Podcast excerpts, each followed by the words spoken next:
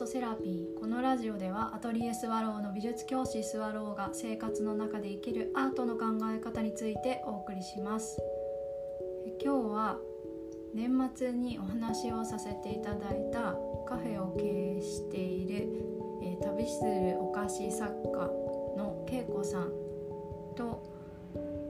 話して気づいたことをお伝えします。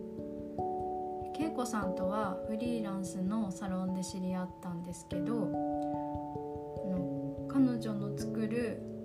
クッキーとかお菓子が私すごく好きでよく注文させていただいてるんですけどで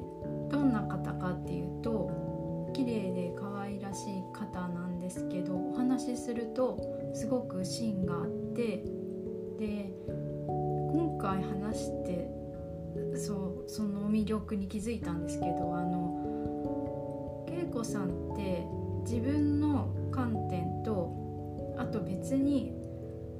自然の摂理とかあとすごく大きな時間を捉える感覚が客観的にあるんですよね。で大きな時間っていう単位がもう5年とか10年とかかけてこう自分のなりたいイメージに近づいていくっていうそういう感覚を持っていらっしゃるんですけどでそれをこう行動して修正していく時にあの客観的な視点を持っていらっしゃるので長い時間かけて本当に近づいていっているんだなって、うん、思ったんですけどお話で。で一番今回の話でああそうだ。そうだって思い出したのがあの例えばえっと、今世でできないから来世で叶えようって思ったことがあったとしたらそれは来世では叶えられない、えっと、来世でも同じところからスタートするからまたその来世になっちゃうから今世で叶えたいと思うことそれはどうやって叶えるかって言ったら自分の魂が喜ぶことを今生きている時にするっていう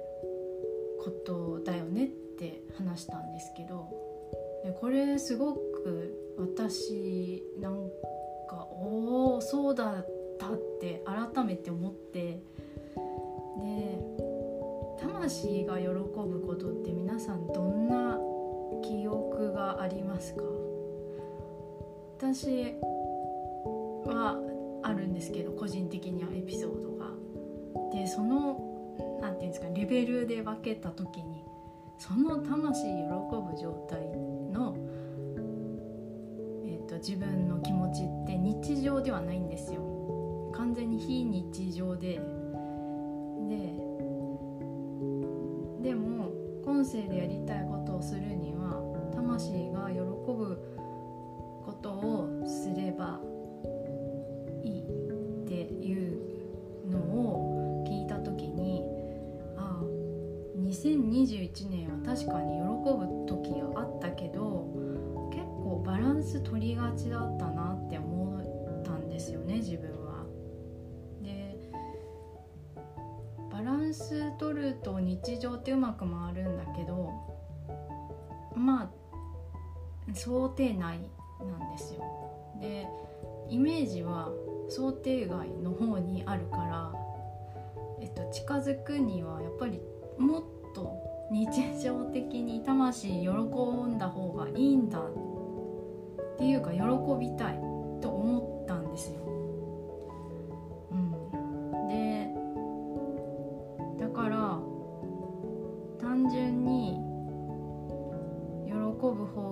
近づく行動もこれからはしようと思いましたし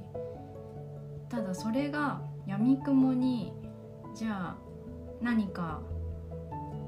欲しいものを手に入れたり今までにない刺激を自分に与えたりとかそういうのではなくてこれまでの生きてきた自分の中で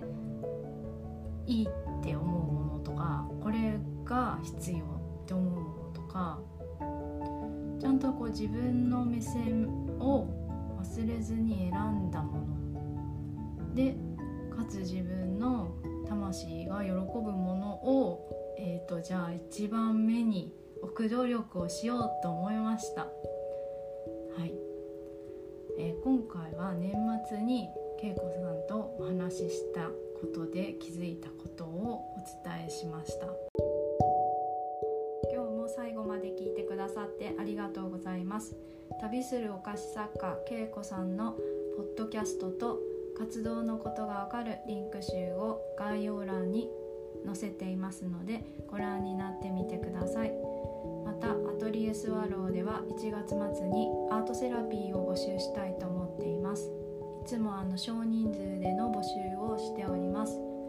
ぜひお見逃しなく。公式 LINE にご登録いただきますと最新情報をお伝えしておりますそれではまた。